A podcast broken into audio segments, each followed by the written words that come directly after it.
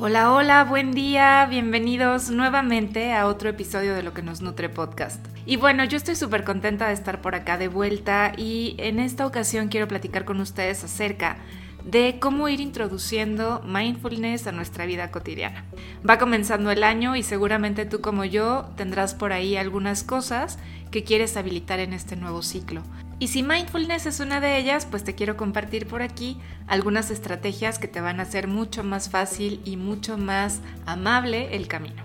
¿Y qué te parece si comenzamos hablando de qué es mindfulness? Yo sé que esto lo hemos hablado en diferentes episodios, pero creo que es importante ir teniendo cada vez más elementos para ir profundizando en este concepto que resulta de pronto difícil definir. Creo que es mucho más fácil de experimentar pero ponerle palabras ayuda un montón a que podamos ir entendiendo y sobre todo encarnando este concepto que se vuelve finalmente una forma de vivir. Así que podríamos decir que mindfulness es una capacidad que todos tenemos y que podemos cultivar, que eso es súper importante.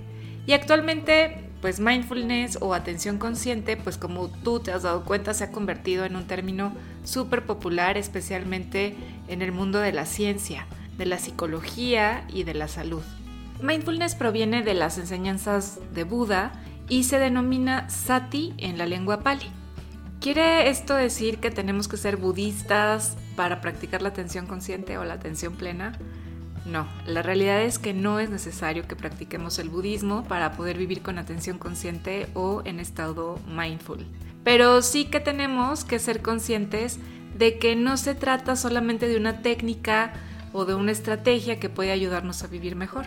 No se trata de algo que hagamos, sino que la práctica de mindfulness va transformando la manera en que somos en el mundo, la forma en que lo habitamos y en que nos habitamos.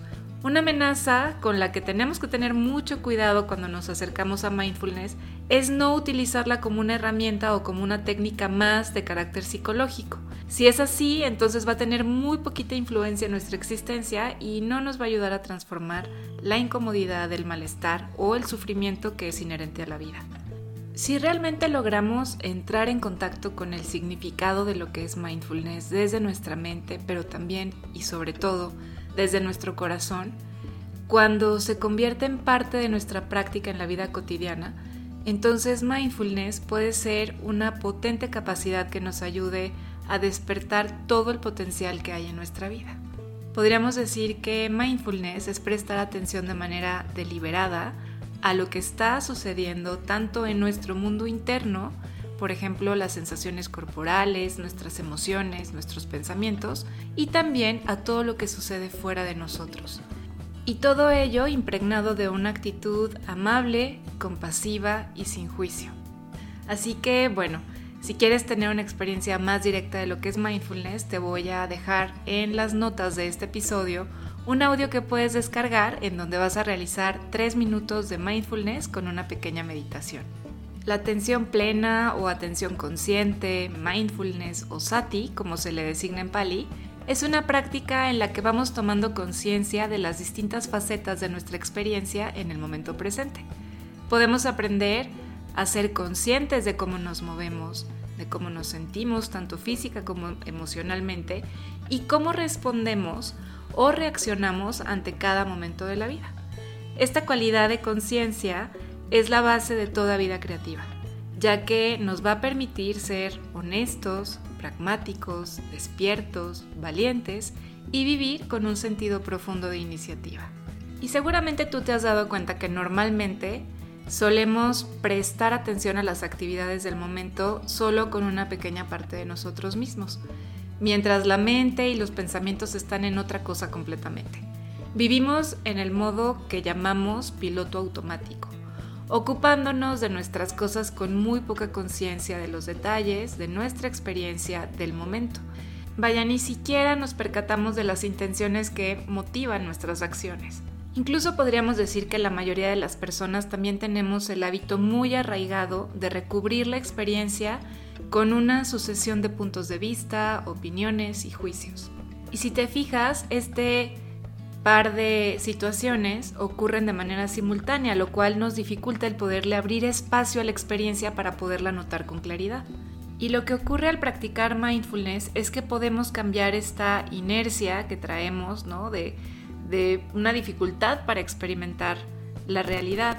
Así que lo que podemos hacer es desarrollar una conciencia mucho más fina para cada momento de nuestras experiencias. En vez de estarnos encerrando en hábitos reactivos de un pensamiento que suele estar distorsionado acerca de nuestra experiencia. Y esto nos permite tener algo como un espacio en el que podemos tomar decisiones mucho más elegidas, pero sobre todo mucho más conscientes lo que a su vez nos ayuda a darnos cuenta plenamente de las posibilidades enormes de elección que tenemos en la vida. Y es altamente probable que haya cosas que no podamos cambiar, como el dolor, la enfermedad o una circunstancia difícil, pero al menos podemos darnos cuenta de cómo reaccionamos o respondemos a todo lo que nos ocurre y a partir de ello poder desarrollar estrategias que nos ayuden a cambiar esa relación que tenemos con nuestras circunstancias. Y conforme vamos como desenredando todas estas capas o todos estos velos que hemos elaborado en reacción a nuestras sensaciones de dolor, podemos también aprender a estar con nuestra experiencia en el momento de una manera honesta y sencilla. Y esto nos da la oportunidad de interponer un momento de elección antes de caer en la tupida red de las reacciones automáticas. Mediante la atención consciente o el mindfulness, podemos aprender a transformar cualquier momento en el que podríamos sentirnos una víctima de las circunstancias en un momento de honestidad, de iniciativa y de confianza. Y bueno, el mejor modo de saber qué es mindfulness consiste realmente en experimentarlo directamente. Vamos a hacer un breve ejercicio que puede proporcionarte ahora mismo una idea muchísimo más clara de la atención plena. Podemos entender mejor mindfulness si lo contemplamos desde cinco puntos de vista diferentes. El primero sería, ¿cuándo puedo ser consciente? El segundo, ¿por qué quiero ser consciente? El tercero sería, ¿cómo soy consciente? El cuarto, ¿de qué soy consciente? Y el quinto, la naturaleza de lo que soy consciente. Vamos a irlo como desgranando un poquito para que puedas tener más ideas acerca de cada punto. Cuando hablamos de cuándo, Hablamos del momento presente tomando en cuenta lo que hemos aprendido en nuestras experiencias pasadas. Cuando hablamos de por qué, estamos hablando de la motivación de ser conscientes y de hacer elecciones creativas que estén alineadas con nuestra dirección, nuestro propósito de vida, nuestra intención y nuestros valores o ideales.